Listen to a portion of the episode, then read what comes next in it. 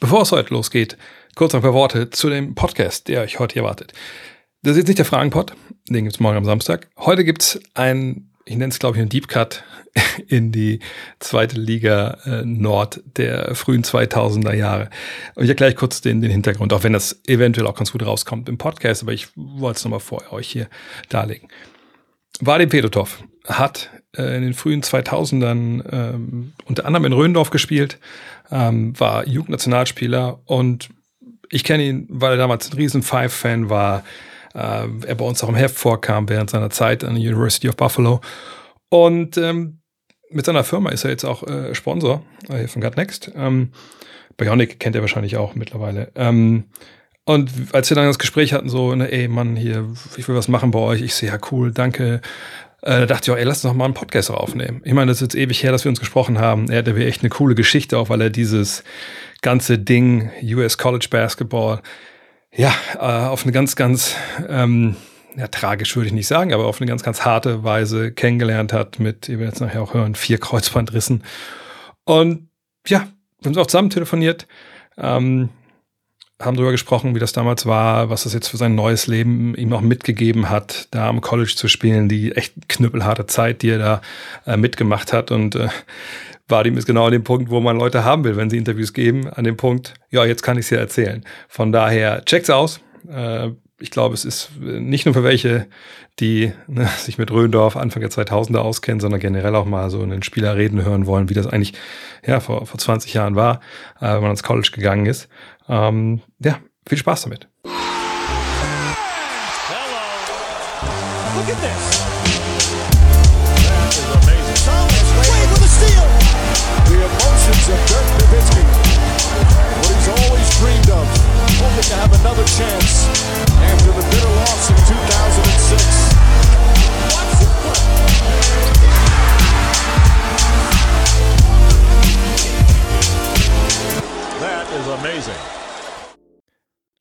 Willkommen zu Gut Next, dem deutschen Basketball-Podcast im Internet. Mein Name ist André Vogt.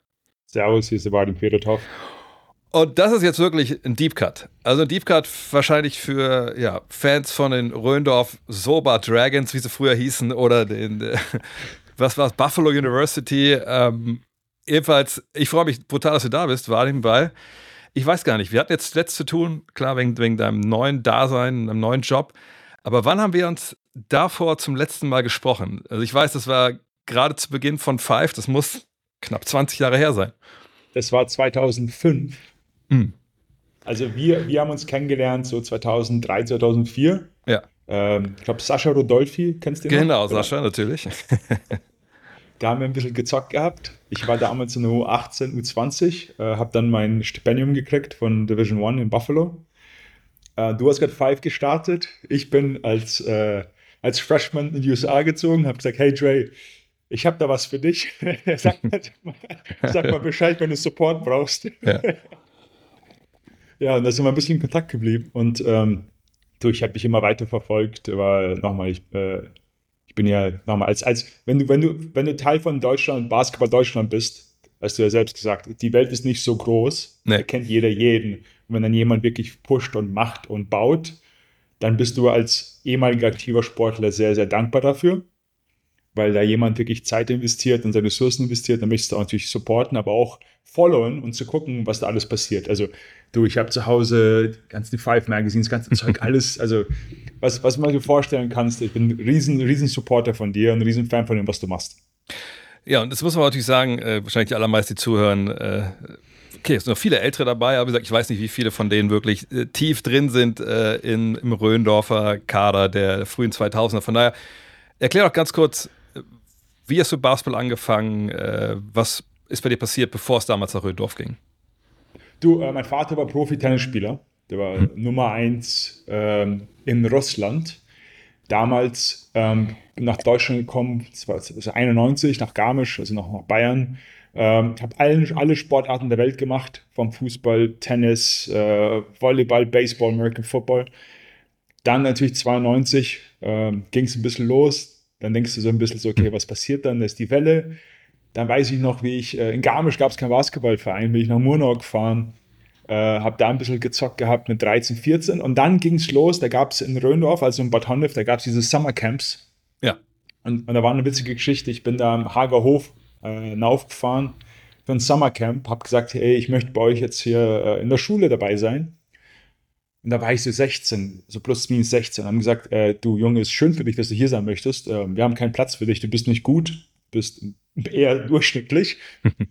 ich habe das aber irgendwie nicht gehört, was die gesagt haben. Bin da, bin da sehr selbstbewusst nach Hause gefahren. Äh, habe meinen Eltern gesagt, hey, pass mal auf, ich, äh, ab nächstem Jahr bin ich bei Hagehof auf dem Internat und spiele bei denen Basketball.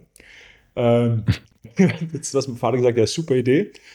Ähm, ich ruf halt Hagehof an, die sagen, bis mal auf Wadi. Wir haben es ja schon mal gesagt gehabt, du kriegst kein, keine Unterstützung, kannst einfach als normaler, normaler Student zu uns kommen, also als normaler Sch äh, Schüler. Schüler. zu uns kommen.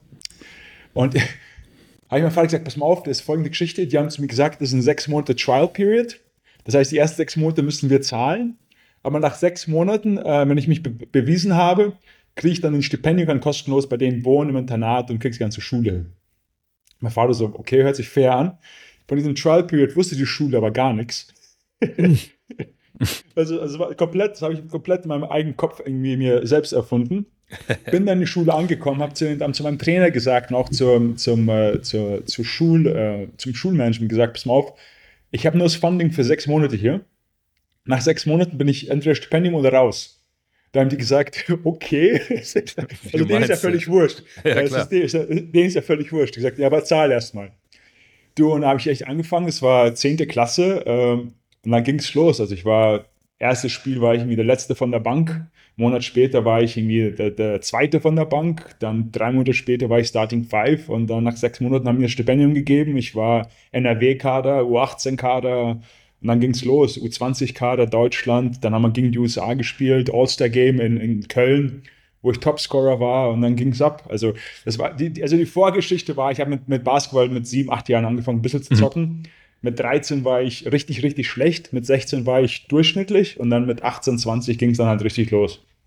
Krass, du musst vielleicht ein bisschen erklären den Leuten, die vielleicht so aus der, der Ecke NRW kommen. Also der Hagerhof ist, ist wie gesagt, auch schon gesagt, ein Internat ähm, ja. die eben auch an sich dem Basketball verschrieben haben und dann eine Kooperation haben in dem Sinne. Ich glaube, das kann man es am besten ausdrücken mit, mit Röndorf. Du, ja, das ist, ein, ist ein, ein deutscher Basketball-Stützpunkt gewesen. Also mhm. ich glaube immer noch. Das sind bestimmt so Top 5. Also es gab Lichterfelde, es gab uns, es gab, äh, es gab Ulm, ähm, dann noch ein paar andere, also äh, Göttingen war damals auch noch stark, Göttingen, wo, ich, ja, wo ich damals wo ich damals äh, gezockt habe.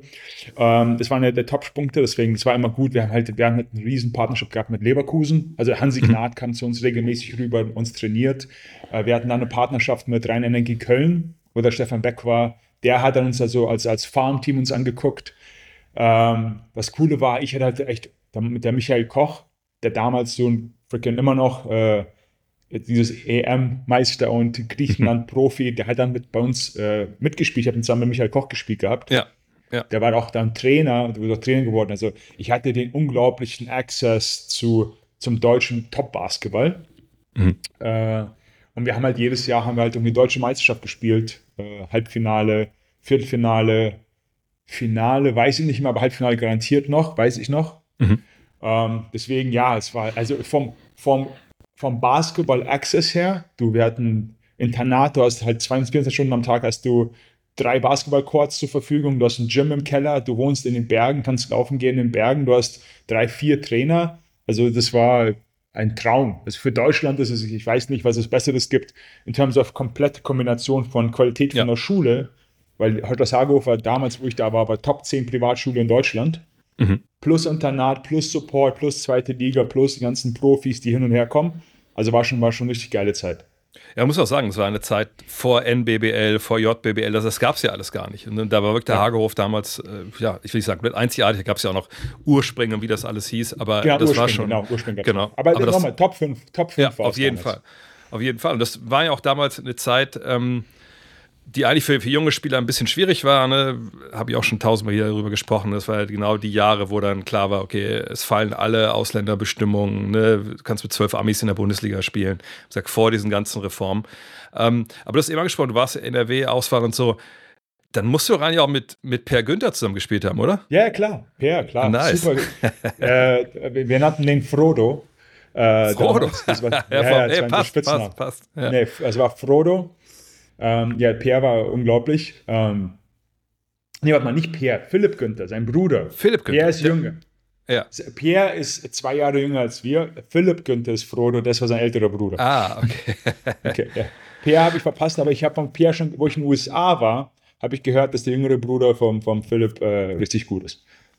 Genau, erzähl doch mal, USA. Also, das war ja damals ja wie, wie so, eine, so eine. Deswegen wart ihr auch in der Five damals. Wir hatten mal einen Five-Artikel Genau. über euch, über dich, über wie hieß er? Christian Schmidt? Äh, Ja, nee, Yassin, Yassin, Yassin Adbi, genau. Adbi war, glaube ich, der Ja. Erste, der da war. Wie kam das damals zustande, dass, dass da aus, aus Röndorf so eine, so eine Pipeline in, in die USA gab auf einmal? Du, äh, da war, da war ein paar Sachen. Also der erste Kontakt, äh, der, der beste Spieler damals in der Geschichte von Buffalo, äh, ist nach Europa gekommen. Mhm. Ähm, und da sind die Scouts äh, auch nach Europa gekommen und der Yassin hatte damals hatte sein Tape rausgeschickt gehabt und Buffalo war gerade in diesem, die waren Mid-Major, das heißt ähm, Mid-American Conference, MAC Conference, das ist ein typischer Mid-Major, also wo halt nur die erste Mannschaft rauskommt in die, in die March Madness. Turnier, wir, kriegen, genau, ja. wir, wir kriegen nie zwei Mannschaften rein, haben wir noch nie gekriegt. Die hatten den, den Yassin gescoutet gehabt. Yassin damals U20 hat eine, in der zweiten Bundesliga seine 16, 18 Punkte gemacht, das war ein richtig starker Spieler. Da kam rüber. In seinem ersten Jahr, wo er rüberkam, war er sofort Starting Five, einer der besten Spieler. Ich weiß noch, wo die Spurs den äh, äh, die Draft Scouts ihn zugeschickt gehabt haben. Also der war sofort auf dem Radar sogar bezüglich NBA und das ganze Zeug. Und da haben sich halt die, die Scouts von, äh, von Buffalo gedacht, hey, wenn wir einmal so ein Glücksschiff haben, vielleicht kriegen wir noch mal einen zweiten hin. Und dann fliegen die ein Jahr später, nachdem der Jason schon drüber war, rein nach, nach Röndorf und ähm, haben mich spielen gesehen gehabt damals. Und ich hatte halt das Glück des, keine Ahnung, des Tüchtigen. Und dann im Spiel, wo die halt zugeguckt haben, habe ich, keine Ahnung, 13, 15 Punkte gemacht mit, den- mit ab- genau, 19 Jahren in der zweiten Liga. Und dann haben wir gegen, glaube ich, gegen, ich weiß gar nicht mehr, irgendwie Alba Berlin haben wir im Pokal gespielt gehabt. Also da war, war diese ganze, also da war sehr, sehr viel los in dem Zeitraum, wo die gerade da waren. Und ich habe halt Mhm. richtig, richtig gut gespielt gehabt zu dem Zeitpunkt. Und da kamen die halt an und sagen so, ey, pass mal auf, ey, Yassin ist super happy, wieso kommst du nicht auch noch zu uns rüber? Hm. Und dann haben sie einen Christian gesehen gehabt und äh, Christian ist halt ein 2,3 Meter drei großer Shooting Guard und das gibt es da halt in Mid-American Conference. Ja. Findest du sowas nicht. In Mid-American Conference ist, muss einfach die, das ist die, die Top, die Top-Schulen minus 10 Zentimeter. Das heißt, du hattest einen Shooting Guard der 1,93 und da kriegst du halt so, einen- so einen 6'7, 6'8 Shooting Guard. Und dann haben gesagt, okay, den, den nehmen wir auch noch mit. Uh, worst case scenario, tun wir in die Ecke, der ist immer frei. Hm. Äh, und so, so ist es passiert, dass dann der Yassin so war ein bisschen der Pionier für Buffalo. Ich hatte andere Angebote für andere Unis, aber du, Buffalo hat halt Nummer eins, ist es eine Studentenstadt. Zwei ist eine Stadt New York. Drei, du hast komplett sportverrückt, also die Buffalo Bills und Sabres. Und das Wichtigste ist, die haben keine Profi-Basketballmannschaft. Das heißt, du bist Stimmt. die Basketballmannschaft. Und das Stadion, du hast, du hast 27.000 Studenten dort und das Stadion für 10.000 Leute. Das heißt, du bist, du hast as close to NBA-Feeling, was es gibt. Also, was Hm. gibt es in Europa, habe ich das nur in der, in, der, in der Köln Arena gesehen gehabt oder in Berlin. Und das kriegst du halt, das hat diese Kombination von der sportverrückten Stadt, College-Stadt und kein anderes Basketballteam. Das war halt so das, okay, let's do Buffalo. Ja, das ist krass, weil ne, das war ja zeitlang oder jahrzehntelang war das ja eh der Weg. Ne? Also wenn du gut warst in Deutschland, guter Basketballer warst, dann bist du etwas zwangsläufig ans College gegangen. Und gerade dann, ne, als dann zum Beispiel Hagerhof gab, oder jetzt ist ja auch noch ein bisschen anders, da hat man dann gedacht, okay, jetzt kann man eigentlich auch zu Hause bleiben. Aber damals bei dir, Ja. wie gesagt, war es ja genau noch so, so, so ein Zeitpunkt, wo man da hingegangen ist. Ähm, muss natürlich Nee, jetzt nee, nee, nee, nee, nee. Oder? Das Witzige, Ja, die Geschichte. Der Stefan Beck war damals ja bei Röndo, äh, bei, bei Köln. Und Ja. er hatte damals diese Kollaboration gemacht. Und ich, wo ich, wo er wusste, dass ich Angebote hatte von, ähm, von den Colleges, kam der halt zu mir und sagte, pass mal auf, Dude, lass mal einen Vertrag unterschreiben für Köln für die Zukunft. Ich zahle dir jetzt schon, Ja. Solange du noch bei Röndorf spielst, aber ich habe halt für die nächsten drei Jahre habe ich halt irgendwie das Recht für dich, dass du auch mal, wenn du hochgehst, zu uns kommst. Und da war schon, das war schon die erste Competition, wo du halt hier für, einen- keine Ahnung, für einen 19-Jährigen richtig gutes Geld kriegen könntest, Mhm.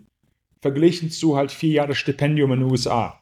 Und das ist halt echt so eine Geschichte, wo du halt, wo du dann deinen Eltern, deinen Dad anrufst und sagst, ja, pass mal auf, hier ist ein drei, vier Jahresvertrag für, keine Ahnung, ein paar hunderttausend total und hier hast du halt ein Stipendium für 400.000 Dollar.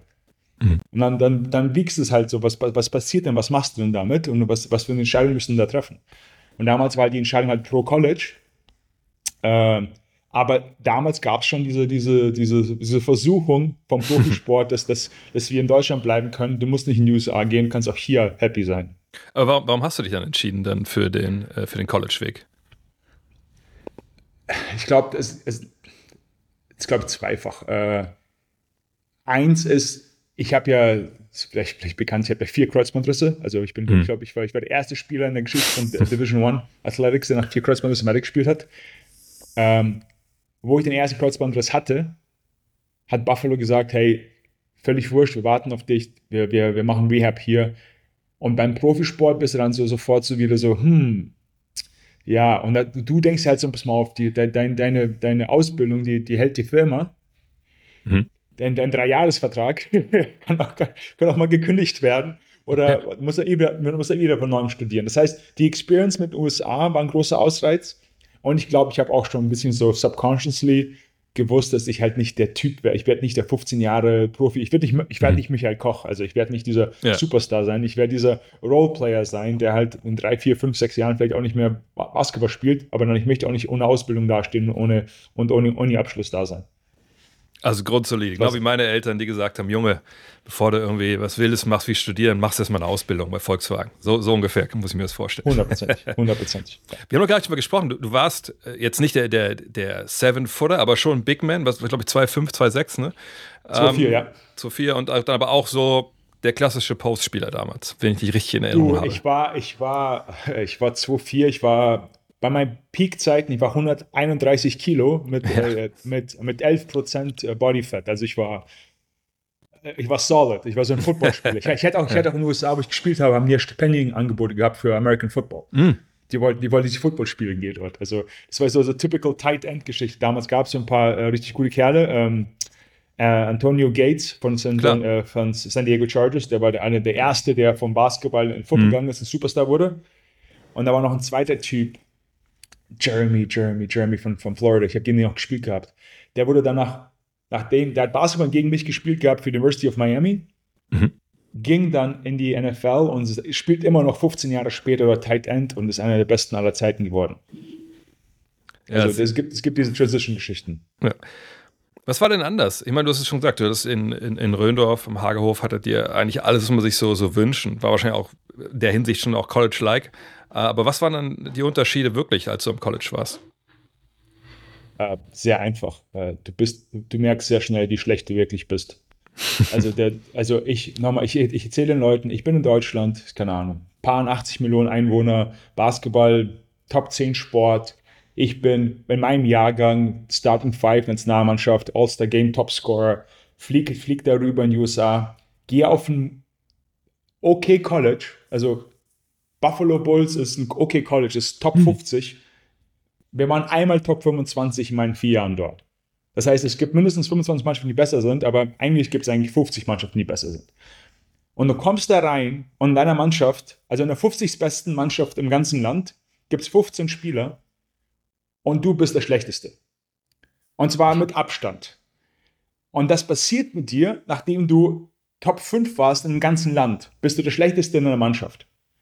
Und den Schock, den du da kriegst, weil du weißt selbst, Sport ist 70 Prozent ist ja psychologisch. Ja. Den Schock, den du kriegst, dein Ego ist weg. Du, jeder, jeder, jeder Layup ist daneben.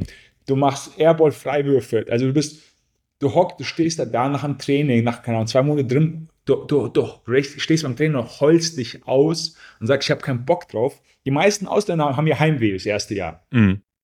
Alle, alle Mitspieler, die ich kannte, die, die, die in Europa waren, nach USA gegangen sind, alle wollten in den ersten drei Monaten nach Hause fahren. Das ist so Standard, dass die Trainer das, das Gespräch warten, weil die wissen, was passieren yeah. wird. Yeah. Ähm, du, ich weiß noch, ich, ich, lag bei mir im Dormroom, habe mir ähm, absolute Beginner angehört, weil ich Heimweh hatte. weil ich wollte ein bisschen deutschen Rap hören. Yeah. Ähm, also das Erste, was passiert ist, du merkst sofort, dass die Qualität von den Spielern komplett anders ist. Zweitens ist natürlich, was du denkst, ist professionell. Der Unterschied zwischen, wenn du zu etwas zu Access hast, in Hagehof habe ich Access zu einem Gym. Mhm. Der Unterschied dort ist, der Gym ist natürlich fünfmal besser ausgestattet, aber du hast auch fünf Leute, die auf dich drauf warten oder die dich selbst proaktiv dazu mit, äh, mitnehmen. Mhm. Das heißt, dein Schedule dort ist von einem Profisportler. Alle anderen, die was sagen, Schwachsinn. Ich hatte jeden Tag um 5.30 Uhr mein erstes Training in der Früh. 13 Tage in Folge. Um 9.30 Uhr war Mannschaftstraining. Um 11.30 Uhr war Workout, also Gym. Und um 6 Uhr war Open Runs. Das heißt, du hast zwei bis vier Trainings am Tag und du hast noch, musst noch studieren um du. Ja. Und das machen, das machen die so lange, wie es die NCAA erlaubt. Dann fängt die Uni-Zeit an, dann machen sie es ein bisschen weniger.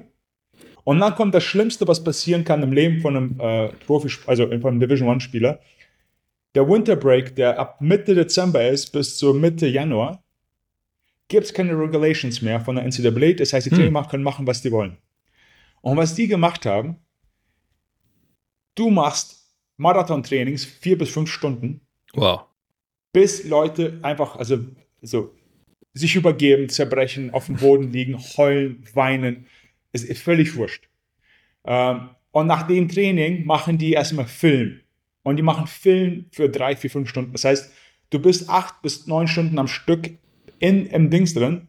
Und das ist der Augenblick, wo die meisten von uns einfach Basketball nicht mehr als Love for the Game, Mhm. sondern so wirklich so als, als Quälung oder als Arbeit angefangen abzusehen. Das heißt, wenn, Ja. du, wenn, du, wenn, du, wenn du nicht wirklich gut bist und wenn Basketball für dich nicht dein einzigster Access ist, keine Ahnung, Geld zu machen, Hm. dann ist es das der Augenblick, wo du dir so denkst, is it really worth it? Ja. Ja, kann ich mir Und- vorstellen. Und Ja, das weil- ist weil halt, das- da, da, ja. Ja, weil weil das ja auch nicht unbedingt, ihr habt jetzt auch nicht um die fetten Meisterschaften mitgespielt, wie du schon gesagt hast, sondern da war ja auch ein klares Ceiling von dem, was ihr da erreichen konntet. Und es war klar Ziel für uns alle. Und äh, Hm. wenn du dir einfach die, die letzten vier Kur also vier ähm, Abschlusskurse angucken würdest, die Top-Spieler sind nach Portugal gegangen und haben 3000 Euro im Monat gemacht. Das heißt, I'm killing myself here für etwas, was ich gar nicht möchte. Ja. Und dann ist diese, dann kommt halt ein Ego ins Spiel. Okay, was können wir erreichen? Da kommt ein Ego ins Spiel. Okay, was, wie, wie weit kann ich mich pushen? Da kommt ein Ego ins Spiel, wo der Trainer sagt, pass mal auf, Wagner, jetzt bist du der Leader, jetzt musst du den Jungs zeigen, wie, was, was passieren muss. Das heißt, du hast sehr, sehr viel Zeit für dich selbst zu motivieren, zu verstehen, wieso du es tust. Und natürlich hast du auch, also ich hatte das, ich hatte das natürlich große Vorteil meiner Vater als Profisportler, wo der mir damals gesagt hat, ich bin halt paar 20 und beschwere mich über mein Training. Und er sagt komplett legit, Dude, genieß es, in ein paar Jahren wirst du das Training selber zahlen. Hm. Weißt du, jetzt zahle ich für meinen Ja. Personaltrainer, damit ich trainiere. Jetzt zahle, Ja. gebe ich ihm Geld, dass er mich hin und her jagt. Damals haben die nicht gezahlt. Das heißt so, Dude, du beschwerst dich über etwas, wofür du in der Zukunft selber Geld zahlen wirst, damit es jemand mit dir tut. Und deswegen, deswegen die, die Experience war natürlich, Level ist anders, die äh, Resources sind anders, Commitment ist anders äh, und der mentale Druck, also was du da empfindest, das ist, das ist ja so, so stark aufgebaut, diese ganze Geschichte mit Religion, wie stark die Amerikaner Religion integrieren in ihre Trainings und in, in ihre Spiele, wie stark die Amerikaner die, die Hymne integrieren, also diesen Stolz für Amerika. Ja. Das, das machen die ja nicht nur, weil sie religiös sind oder nicht nur, weil sie patriotisch, patriotisch sind. Die machen das, um so diese, um diesen Mindset von der Gruppe so, so stark zu verbinden, dass du sozusagen so ein Sozium, so ein, ein einziges bist.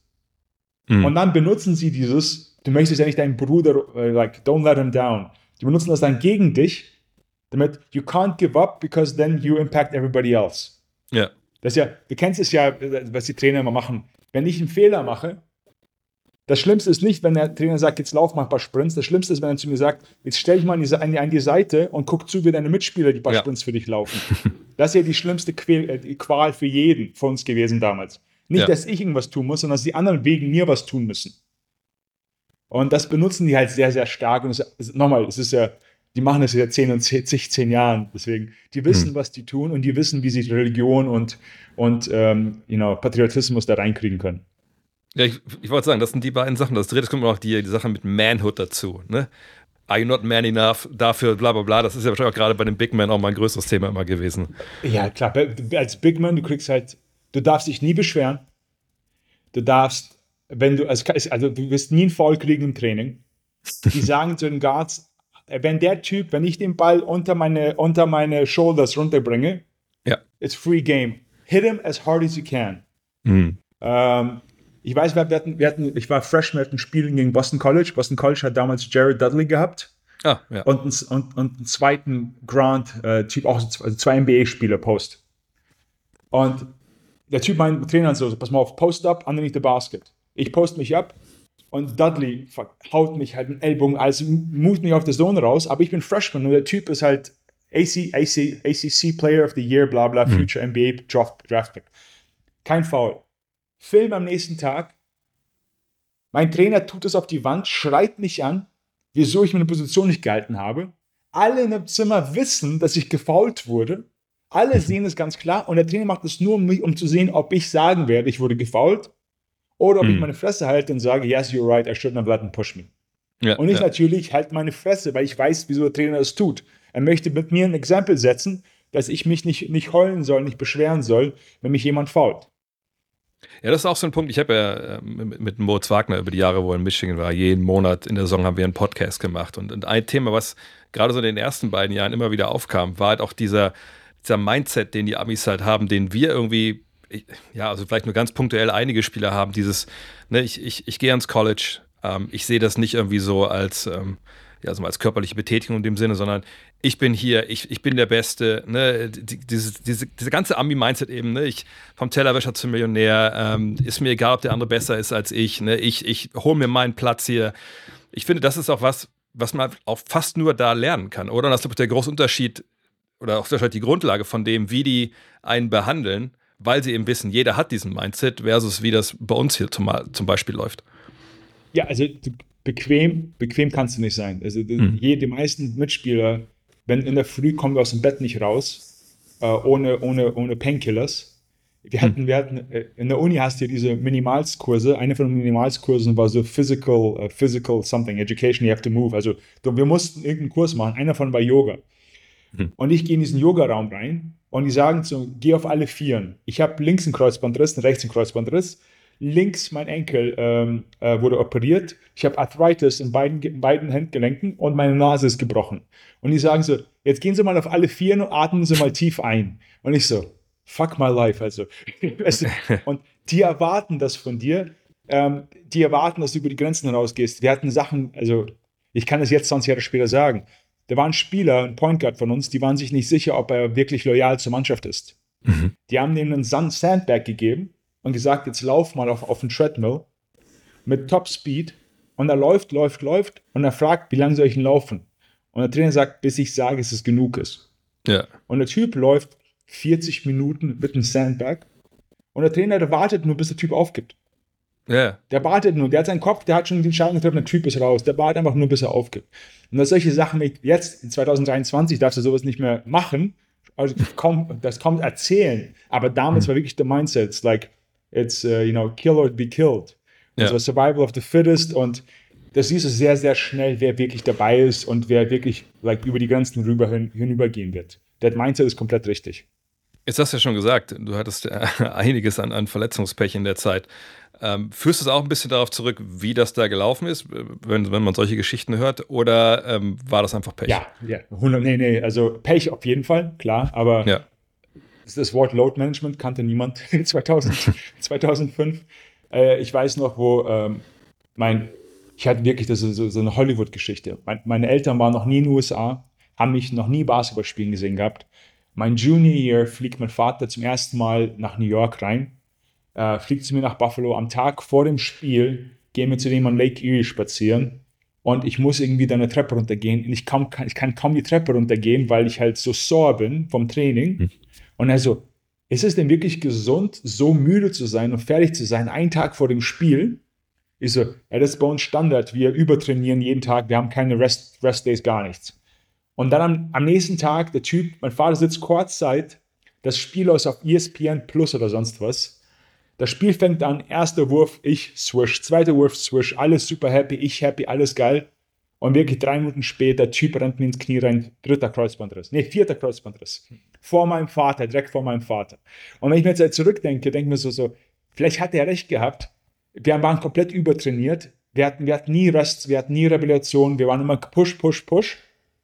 Und das ist, glaube ich, also jetzt wird es keinem mehr so tun, was wir damals gemacht haben. Hm. Aber wieso hast du denn überhaupt denn, denn durchgezogen? Ich meine, spätestens am zweiten Kreuzbandriss würde man wahrscheinlich auch ein bisschen in Frage stellen, ob das alles so richtig ist. Ich glaube, du bist 21, 22, du kennst nichts anderes. Ja. Äh, ja. E Ego äh, ist sehr wichtig und das, das eine, was ich vor, vor, vor ein paar Minuten gesagt habe, ist dieses Team-Bonding Hm. Wenn du nicht weitermachst, lässt du das Team runter, like you're letting the team down. Besonders, wo ich als Junior war, ich war der Älteste in der Mannschaft oder einer der Ältesten in der Mannschaft. Ich war der Leader, ich war Kapitän, ich war, like, ich bin der Vorbild. Wenn ich jetzt hm. aufgebe, dann geben alle anderen auch auf. Und du fühlst wirklich die Verantwortung gegenüber allen anderen. Aber hast du Und das? Oh, ja, ja. Aber hast du das ähm, heute noch oder, oder war das damals so punktuell in diesem Mikrokosmos äh, nee, College? Habe ich, ja. hab ich immer noch, aber habe ich immer noch, aber ähm, ich glaube, sportbezogen natürlich damals Mikrokosmos. Und mhm. der letzte Punkt, wenn ich, wenn vielleicht noch weiß, der Charles Barkley, wo der zu den Rockets gewechselt wurde. Ja. Und dann, und dann hat er ähm, äh, Probleme gehabt mit seinem Rücken, musste wegen Rücken aufhören, hat aber noch ein letztes Spiel gespielt und gesagt, I want to go out on my own terms. Mhm. Und das war so ein bisschen für mich, ich wollte, ich wollte ja. nie, nicht nur mit einer Verletzung meine Karriere beenden, ich wollte zurückkommen und auf, auf, auf meinen eigenen Füßen und Beinen das, das Spiel beenden. Aber wenn du jetzt auf, auf diese Zeit zurückblickst, ähm, ist das dann was, wo du sagst, da habe ich dann schon irgendwie auch viel kaputt gemacht, auch, auch, auch für mich selbst? Oder ist das was, wo du sagst, naja, ich habe schon ja diese, diesen Mindset mitgenommen, das hilft mir vielleicht auch im täglichen Leben und so, so hart das vielleicht war, sich da zurückzukämpfen, eine Reha nach der nächsten und, und, und so wild, dass aus heutiger Sicht erscheint, was wir da machen mussten, äh, ich bin da doch irgendwie stärker rausgekommen. 99,99 Prozent bereue ich gar nichts. Ich bin super froh, dass ich es gemacht habe. Die 0,01 Prozent ich bereue, ist, wenn ich im Flieger sitze und meine Knie wehtun. Ja. ist, aber in terms of Mindset, Karriere, ähm, Discipline, ähm, keine Ahnung, charakterische Weise oder das Netzwerk, das ich habe, bereue ich keine einzige, keine einzige Decision, keine einzige Reha. Ähm, ich glaube auch ganz ehrlich, dass ich, einer der Gründe, wieso ich dann in die Medizin und Health Tech gegangen bin, ist mhm. meine Experience mit der Reha, ist meine Experience mit Optimisierung von Gesundheit. Ich glaube, es hat auch eine wichtige Rolle gespielt, weil ich halt so, so, ich habe ja, nochmal, ich habe in den USA in den vier Jahren mehr Reha gemacht als gespielt. Ja. das muss man mal vorstellen. Ja. Ging es denn danach, oder wie ging es danach denn für dich weiter, nachdem du vom College kamst? Ähm, es war interessant, äh, weil typisch, wenn du halt Division One gespielt hast mit einem deutschen Pass, äh, kriegst du sofort Agenten, die dir sagen, hey, pass mal auf, ich bring dich mal runter. Mhm. Ich hatte mehrere Agenten, äh, zwar Deutschland erste Liga, Frankreich erste Liga, Spanien zweite Liga, so, so Angebote. Aber es waren ja alles so Angebote, so, so, hey, du bist halt der zweite Bigman von der Bank und sowas. Also mhm. es war sehr, sehr klar, dass, äh, dass es halt nicht so eine, eine große Geschichte ist. Und da war halt die Geschichte, okay, möchte ich jetzt nochmal, nachdem ich vier Jahre lang in den USA mit Kreuzbandrissen näher gemacht habe, nochmal zwei Jahre auf der Bank sitzen in Europa? Und da war meine Entscheidung, nein. Ich glaube, äh, es ist Zeit für meine nächste Phase. Und die nächste Phase war für mich halt äh, Unternehmensberatung. Also bin ich mhm. da sehr, sehr typisch deutsch nach der Uni Unternehmensberatung. Das war so ein Spinner von Roland Berger äh, bei KW Management Consultants in München. Und die haben mich am zweiten Tag, haben die mich nach Moskau geschickt gehabt, damals 2009. Ähm, das habe ich dann zwei Jahre gemacht und dann kamen die Sommerbrüder von Rocket Internet und äh, das war damals die Zeit von Groupon. Ah, ja, und, die ja. haben gesagt, und die haben gesagt, pass mal auf, äh, wieso joinst du nicht in Groupon? Und ich habe die gejoint und nach sechs Monaten, nachdem ich äh, Groupon gejoint habe, haben die mir äh, Osteuropa gegeben zum, äh, als CEO. Und ich war damals der, der jüngste CEO in, in, allen 48 Ländern mit 26 und dann ging es halt ab. Alter. Dann, ging's, dann ging meine Corporate-Karriere ab. Hab ich, also ich war acht Jahre lang CEO in zwei verschiedenen sag, großen, großen Organisationen. Und da habe ich mir halt dann mit paar 30 gedacht, jetzt weißt du was, jetzt, jetzt bist du bei diesem Punkt, wo ich glaube, es wird langsam Zeit, ähm, auch mal was selbst versuchen zu bauen. Mhm. Was sind die Sachen, die mich am meisten interessieren? Und zwar immer, für mich waren immer Education, Nummer eins, also äh, Weiterbildung. Und zweite war Gesundheit. Und dann dann war die Idee natürlich, wenn ich was in Gesunde machen wollen würde, was wäre es denn? Und das war so ein bisschen die Grundlage, meine Grundlage in terms of, you know, meiner Idee, äh, bevor ich Bionic gestartet habe. War das für dich denn, ich meine, du hast, bist ja direkt durchgestartet, wie du gerade erzählt hast, von daher denke ich, ist es dann auch ähm, nicht so schwer, dann einfach diesen, diesen ersten Teil sagen wir, seines Lebens als Erwachsener zurückzulassen. Aber ähm, ich weiß, als ich aufhören musste, wegen meinem Knie, dachte ich mir so, Alter, krass, ich weiß nicht, wo ich jetzt sag ich mal, also A, die Challenge hernehme, ähm, ja. B, die, die, dieses Adrenalin, überhaupt die, die, diesen Wettbewerb. Ne? An der Xbox kann man halt nur so viel sich davon holen, wie es geht. Also irgendwie ist es ja doch nicht das Gleiche. Ähm, von daher, also fiel es dir trotz des Erfolgs schwer aufzuhören? Weil ich mal mit 26, es ist ja auch nicht das Alter, wo man sich eigentlich vorstellt, dass man dann äh, keinen Basketball mehr spielt. Du, ich habe, es gibt zwei Punkte hier. Ich vermisse, also Basketball habe ich aufgehört zu vermissen wegen, wegen College und wegen wie mhm. man, wie man, was wir da gemacht haben. Nochmal, du hast die Love for the Game habe ich mit, mit, zwei, mit 21 verloren. Krass. Weil es wurde, ja. es wurde, es wurde wirklich eine, es wurde mehr eine Herausforderung als Liebe. Also mit 14, 15, 16 liegst du im Bett und schmeißt einen Ball über den Kopf. Und du kannst ja. das Gefühl, wo der Ball bei dir in der Hand äh, rollt, wenn er zurückkommt, ist, ist, ist unglaublich. Du nimmst einen Basketball mit zum Dribbeln, du denkst die ganze Zeit an Basketball. Weil du kannst, du wartest drauf, du kannst alleine in, keine Ahnung, in der Garage oder vor der Garage drei Stunden lang, äh, keine Ahnung, werfen, auf den Kopf werfen. Das heißt, verlierst du halt komplett. Wenn du im College da durchgehst, dann ist für dich du bist am happiesten, sobald das Training vorbei ist, weil es, das ist der längste Zeitpunkt bis zum nächsten Training. Mhm. Das, ja. ist, das ist so hardcore damals gewesen. Die Spiele, unglaublich. Camaraderie, unglaublich. Das Scoreboard, das Scoreboard ist wichtig und ist auch Teil vom Leben.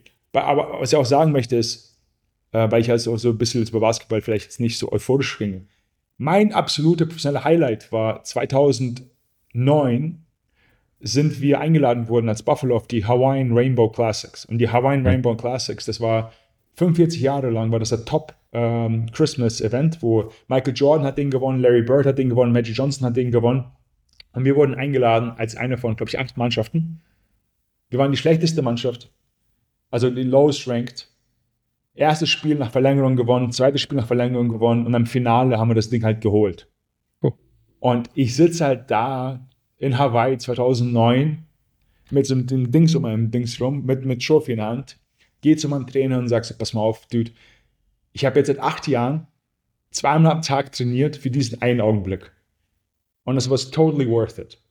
Mhm. Das heißt, diese, diese, dieses Gefühl, diese Euphorie und dieses, dieses Ceiling, ich hatte das. Ich hatte dieses Gefühl, I'm on top of the world. Um, ähm, und das Scoreboard, das möchtest du auch weiter behalten. Aber du musst halt dann, sobald du 26 oder 30 oder 35 oder jetzt 38 bist, ist dein Scoreboard halt was anderes. Für mich mhm. sind jetzt Scoreboard, wie viele User haben wir in meiner Firma? Genau, wie, äh, was ist die Valuation von Business, was ich mache?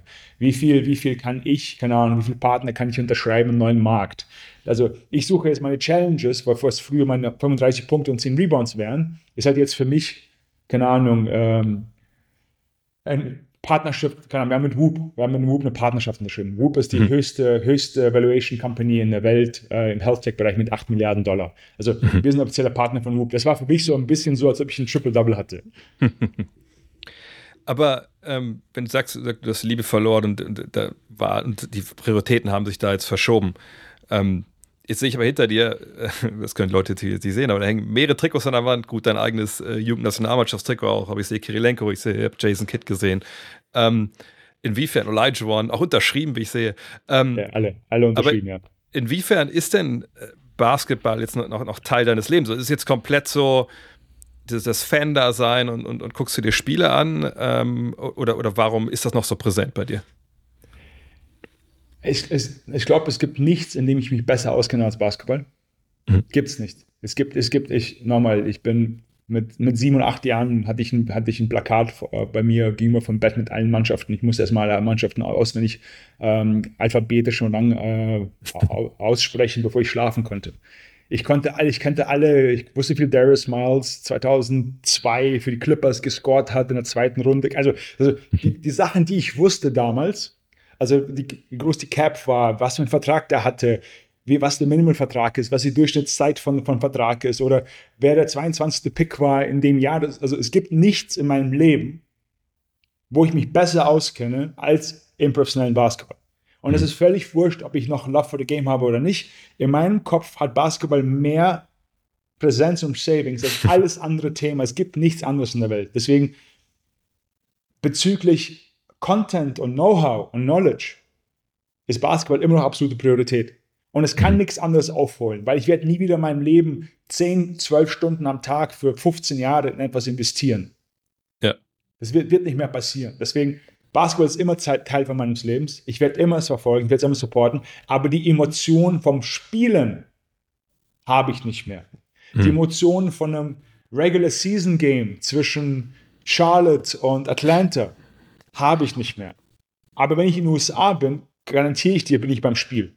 Hm. Verpasse ich nicht. Wenn Playoffs sind, garantiere ich dir, gucke ich mir das ganze Spiel an. Völlig wurscht, wer spielt, was für ein Spiel es ist. Ich verpasse kein Playoff-Spiel. Das, ist, das, ist, das, das hat sich bei mir ein bisschen verändert. The love is gone as a player, but hm. the respect and admiration für, für, für professionellen Basketball hat sich nichts verändert. Wird immer, auch, wird, wird immer dabei sein. Wird auch nichts mehr ändern.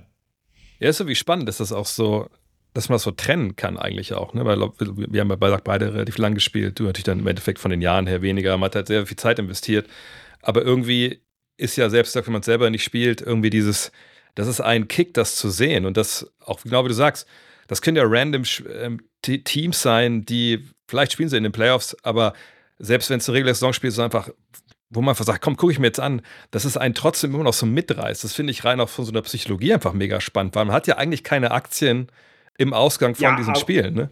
Aber du weißt als Dre, wie schwer das ist. Was, wenn der Typ unter den Korb durchgeht und mit der linken Hand abschließt gegen einen Seven-Footer, und das ist halt im zweiten Viertel mit äh, zehn Punkten Unterschied und die ganze, ganze Arena ist uns völlig wurscht.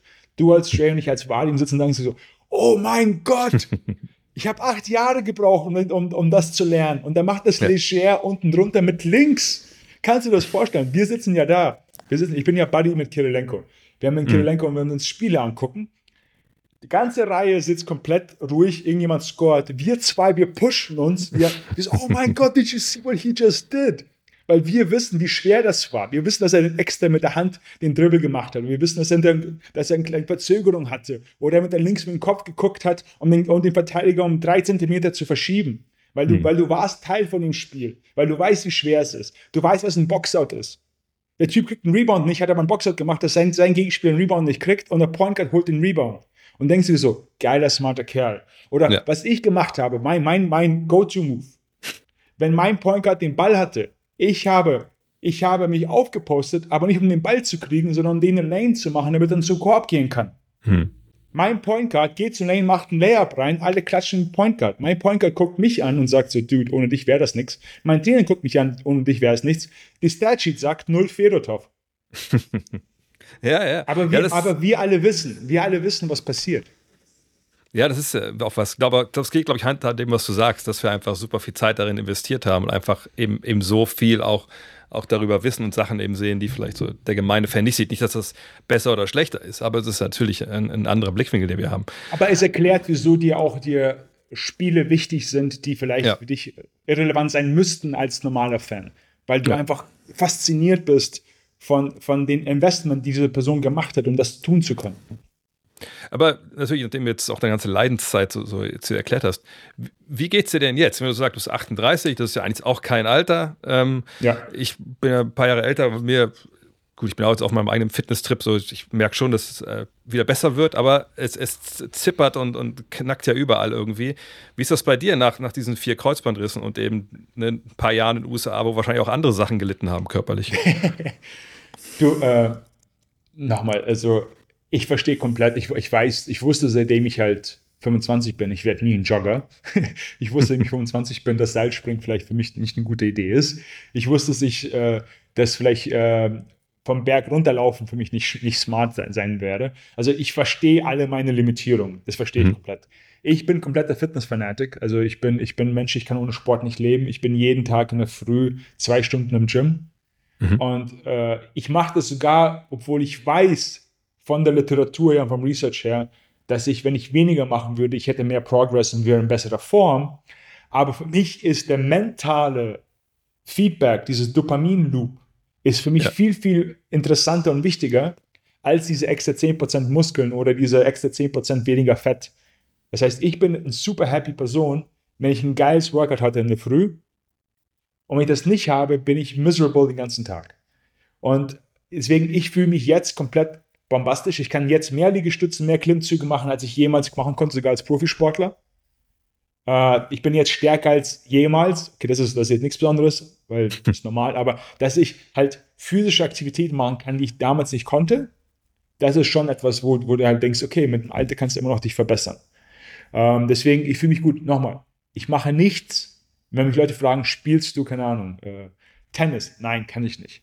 Mhm. Spielst du Fußball? Nein, kann ich nicht. Ich kann nichts spielen, aber ich kann hin und her gehen und versuchen, dies, decent auszusehen. aber so im Alltag gibt es jetzt keine Beschwerden, weil ich mal sagt, wenn man die Knie hört, dann denkt man ja, oh Gott, ey, vier Kreuzbandrisse.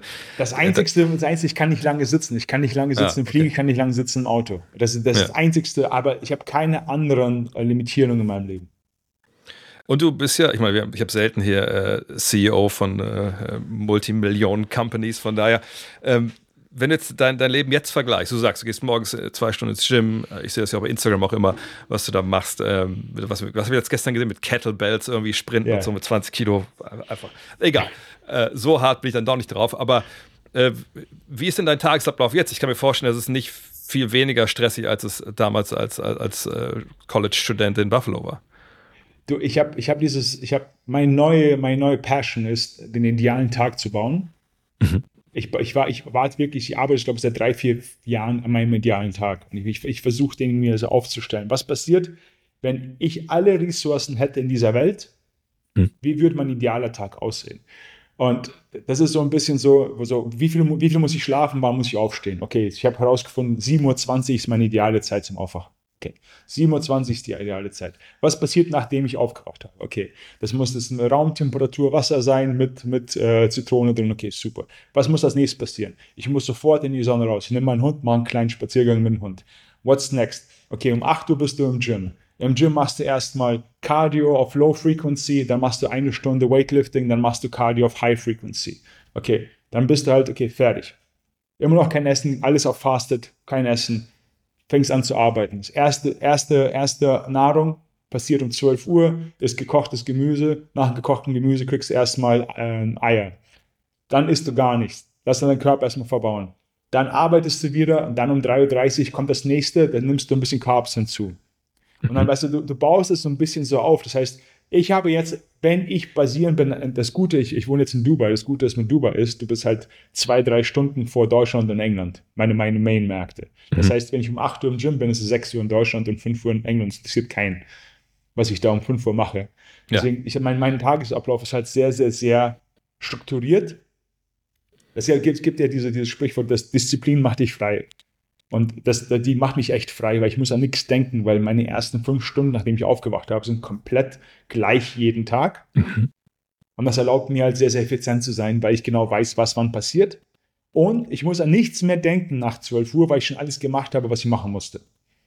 Und dann kommt quasi das Tagesgeschäft dann ab, ab 12 Uhr. Da kommt das Tagesgeschäft und dann hast du, wir haben ja die USA aufgemacht vor vier Monaten. Das USA ist bin un, unglaublich. 52 Prozent vom Subword, also vom, vom Nahrungsergänzungsmarkt in der ganzen Welt ist in einem Land, ist in den USA.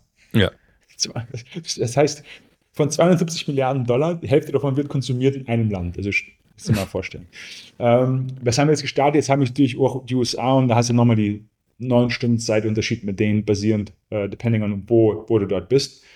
Deswegen, mein, mein Tagesgeschäft ist halt, fängt halt sehr, sehr spät an. Aber wenn du sagst, ein perfekter Tag gehört ja auch Schlaf dazu. Und wenn du jetzt immer sagst, ja, es ist ja alles so nach um hinten 11, verschoben. Nee, ja, ja, nee, nee, um 11.30 um 11 Uhr bist du im Bett. Das heißt, um mhm. 11.30 Uhr, 27 kriegst du dann 8 Stunden rein. Deswegen, du hast die ganzen Tracking-Devices, du hast den Whoop, du hast den Aura, du kann, guckst dir mal an, die Qualität vom Schlaf. Ähm, du, du, siehst, ähm, wie das letzte Essen, wie äh, keine Ahnung, Alkohol oder Nicht-Alkoholkonsum, deine Schlafqualität äh, beeinträchtigt. Das ganze Zeug, das siehst du ja alles. Desto mehr, desto mehr dasselbe, das Gute ist, wenn du dasselbe tust, kannst du sofort merken, was passiert, wenn du irgendeine Sache veränderst. Ja.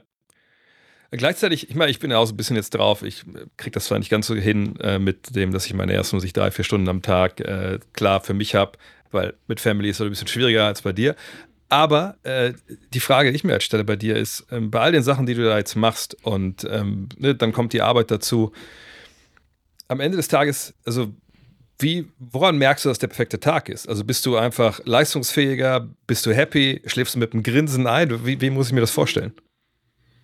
Ich glaube, du hast ja nochmal, es gibt ja diesen, dieses, dieses ähm, Begriff, den viele benutzen, heißt Imposter Syndrome. Imposter Syndrome mhm. ist dieses Syndrom, wo du selbst dass, dass, dass, du fühlst, dass du selbst, äh, keine Ahnung, so ein Hochstapler halt, bist, genau. Ja, Hochstapler bist. Genau. Und der ist ja sehr stark aus, der ist, der ist sehr stark bei, bei Founders, ist der ja. Mhm. Weil als Founder musst du ja etwas projizieren, was noch nicht passiert ist. Mhm. Ich muss ja die Zukunft hier projizieren, weil ich muss, damit du an Bionic jetzt glaubst, muss ich dir sagen, wo Bionic in fünf Jahren sein wird. Das heißt, wenn dieses Imposter-Syndrom niedriger bei dir ist, das heißt, dass du einen guten Tag hattest, weil du irgendwas gemacht hast, was wichtig für die Zukunft ist. Das heißt, ich glaube, es ist auch auf, auf einer mentalen Ebene, auf so Anxiety-Level, das kannst du so ein bisschen mit deiner Schilddrüse merken, wie gut war dein Tag. Weil wenn, hm. wenn, wenn du die ganze Zeit Nerv, äh, wenn, du, wenn du auf Nerven bist, dann weißt du, okay, I'm, I'm probably not performing up to my high standards. Das ist hm. Nummer eins. Nummer zwei, dein Körper gibt dir sehr, sehr viele Signale, wie du richtig gesagt hast. Wie, wie gut schlafe ich ein? Wenn ich gut einschlafe, heißt höchstwahrscheinlich, dass ich mental gut bin. Das heißt, dass ich müde bin, weil ich aktiv war. Und das heißt höchstwahrscheinlich, dass meine Diät gut war, weil mein Körper sich ausruhen kann. Das heißt, genauso wie dein Bauch, dein Bauch gibt dir auch Signale. Mhm. Like, wie ist dein Mikrobiom? Like, was ist, was ist der Feedback Loop von, von deinem Magen? Wie war deine Verdauung an dem Tag? Wie hast du gegessen? Das heißt, du hast, du hast gewisse Feedback Loop in terms of, wie fühlst du dich mental, wie fühlst du dich physisch und was sagt dein Körper zu dir überhaupt als Feedback zu dem, was du getan hast. Und natürlich, hey, jeder Tag, wo du nicht lachst, äh, ist ein verlorener Tag. Du möchtest Bock haben und Spaß haben, Sachen, die du tust. Also unser, unser Podcast mit dir heute, I was looking forward to it, weil ich wusste, dass, ah, wir haben schon länger gequatscht gehabt. Ich, ich freue mich, ja. dich zu sehen. Wir haben eine History mit dir zusammen. Und äh, es ist cool, dass wir jetzt 20 Jahre später was tun, wo wir trotzdem nochmal ähm, you know, ähm, overlappen. Ja. Irgendwas zusammen, was zusammen tun können. Das ist doch super. Das ist auch der whole point of life. Ja, das ist ja, und du hast auch schon gesagt, das Basketball Deutschland ist ja einfach, einfach diese kleine Bubble. Und wenn man dann auf einmal dann auch sagt, nicht mehr aktiv ist selber und trotzdem noch irgendwie äh, da zusammen was an den Start bringen kann, finde ich es natürlich auch immer. Das, das, vergessen ja auch viele, diese Netzwerkgeschichte, die Basketball Deutschland ja nicht nur im aktiven Bereich hat, sondern auch was danach halt kommt. Aber das ist vielleicht nochmal eine gute Überleitung, äh, gesagt, zu dem, was du jetzt mal mit Bionic. Hast du denn oder habt ihr viele Klienten aus, aus dem Profisport oder sogar aus dem Basketball? Weil das ist ja eigentlich ein Thema, ne, dass man halt körperlich die Sachen zu sich nimmt. Ich meine, ich will gar nicht daran denken, wie das damals bei mir war noch. Ey, stellen wir so vor dem Spiel zu McDonalds und all die ganzen Geschichten und nach dem Spiel zu McDonalds.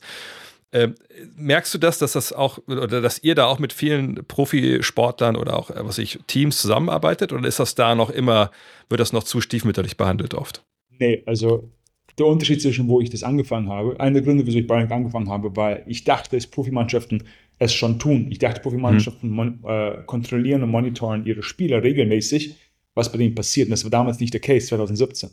Jetzt, also wir, Bionic ist offizieller Partner von der UFC. Wir haben Spiele in der Premier League in, in England, äh, die Bionic nehmen. Wir haben jetzige Weltmeister, aktuelle Weltmeister, Fußball-Weltmeister, die Bionic nehmen. Wir haben Deutschlands Nationalspiele in verschiedenen Sportarten. In verschiedenen mhm. Sportverbänden in Deutschland, die Bionic nehmen. Wir haben in der NHL Spieler, die Bionic nehmen. Ähm, wir haben Basketballspieler, die Bionic nehmen. Mhm. Ähm, wir, haben, wir, haben, wir, haben, also, wir haben sehr, sehr gut aufgestellt. Wir haben Tour de France, Formel 1. Also es ist, wir sind sehr stark integriert. Äh, der einzigste Unterschied ist, wir können darüber nicht reden, weil A ist konfidenziell in terms of, wer es benutzt. Und B, wenn ich den Namen ernenne, höchstwahrscheinlich sagen sie mal, time to pay. If you're gonna use ja, my name, you know, mach, mach, mach mal Sponsorship draus. Aber der Fakt, dass die Creme de la Creme der Profisportler Bionic nimmt, weil die sagt, mhm. es ist das Beste für den äh, Markt ist von, von Supplements her.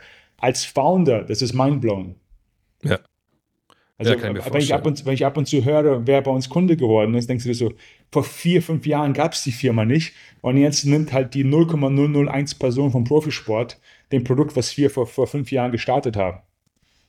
Wie, wie, ich meine, du hast ja schon gesagt, dass du was in diesem Bereich machen wolltest. Aber wie bist du darauf gekommen, äh, eben dann genau das zu machen, dass man eben sich quasi seine eigene ähm, Nahrungsergänzungsmittel zusammenstellt, nach, je nachdem, was man einem, was einem fehlt? Weil das ist ja eigentlich das, was, glaube ich, jeden auch irgendwie interessiert. Die, die, die Idee war, es gibt dieses, ähm, in den USA gibt es dieses Motto Scratch Your Own Itch, das heißt, löse dein eigenes Problem. Mhm. Ich war damals Corporate, ich war so paar 30, 32 Jahre alt habe mich sehr für Sport interessiert, habe mich sehr für Ernährung interessiert, habe den ganzen Podcast angehört, Keto-Diäten gemacht, das ganze Zeug. Hat aber nichts auf mich gewirkt gehabt, war fett, müde, langsam im Kopf, hatte Brain Fog, die ganzen Symptome, du einfach physisch und mental und kognitiv nicht, nicht auf, auf Level bist. Und da habe ich mir gedacht, okay, da muss es eine Solution geben. Und eine von den Solutions, die mir ange angeboten wurde, war, geh doch mal zu einem Arzt und lass dich mal testen, was, mit, was bei dir drin passiert. Und ich gehe zum Arzt, der mir empfohlen wurde, erkläre all meine Symptome, Energie, schlapp, äh, kognitiv, Brain Fog. Am Abend kann ich nicht ins Gym gehen, möchte einfach nach Hause auf der Couch liegen und das ganze Zeug, obwohl ich so viel Zeit und Geld investiere in meine Gesundheit und in meinen Sport. Und der Arzt sitzt gegenüber so, ja, ja, ja, ich weiß genau, was Sie tun müssen. Machen Sie erstmal hier den, den Checkup hier für 1000 Dollar und eine Woche kommen Sie später wieder und dann sehe ich Ihnen, was Sie brauchen. Ich so, okay, denke mir so, okay, teuer, aber okay, zahl 1000 Dollar, warte eine Woche. Woche später denke mir so, okay, jetzt komme ich, jetzt gibt mir so Holy Grail Geschichte, das ist Fedotov, das sind die, das sind die sieben Sachen, die Sie tun müssen.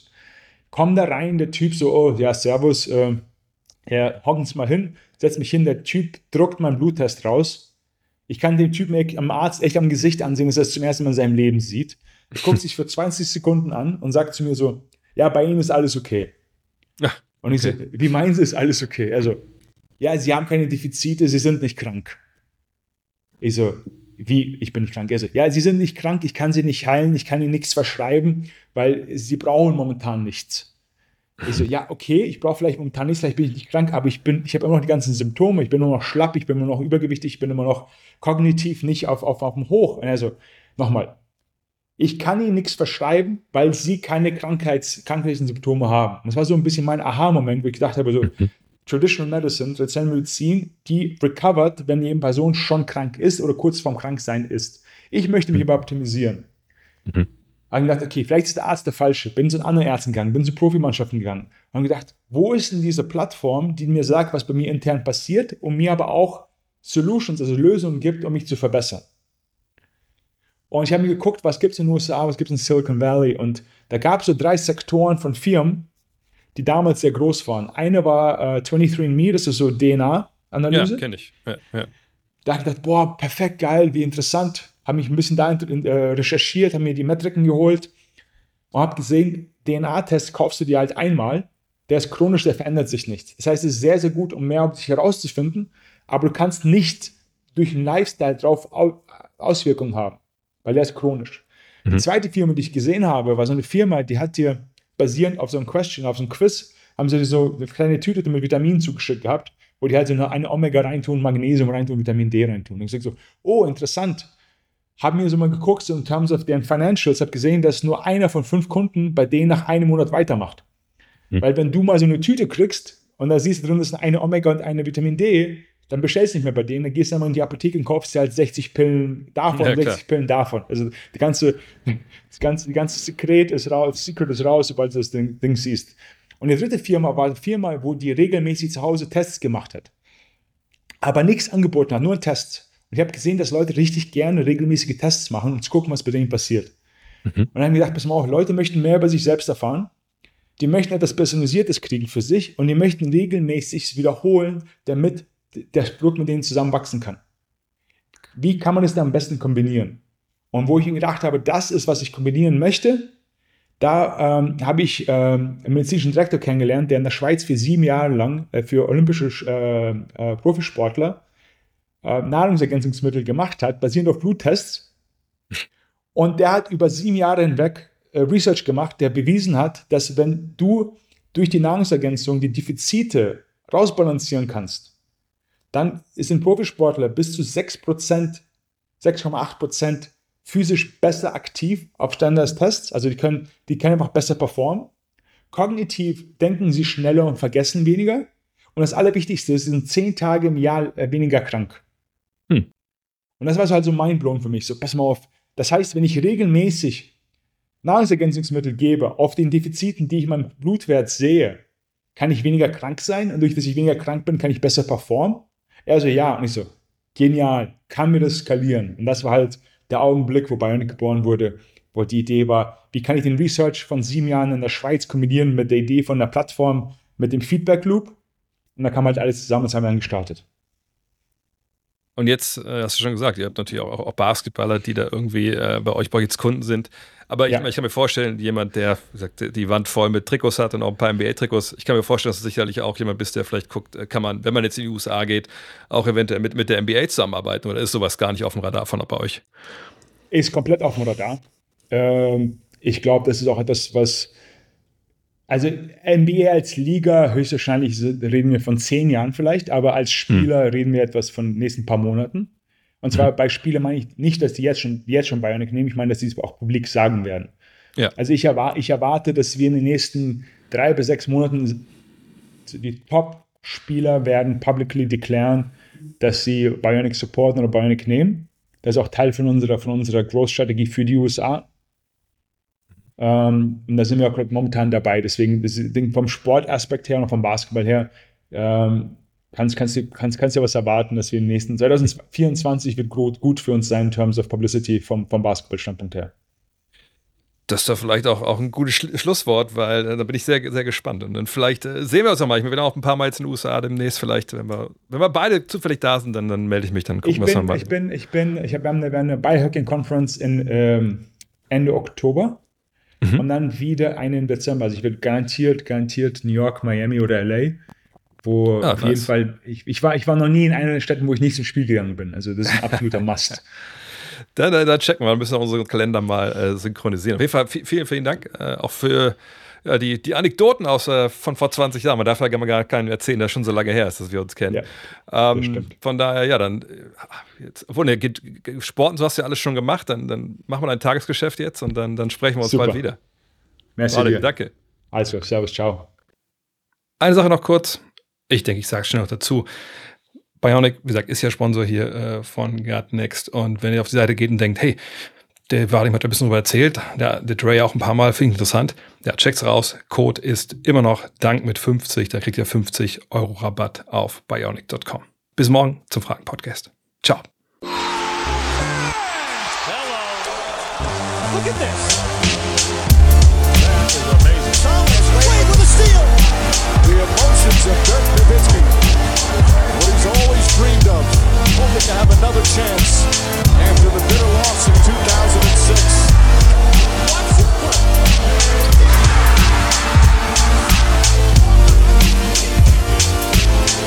That is amazing.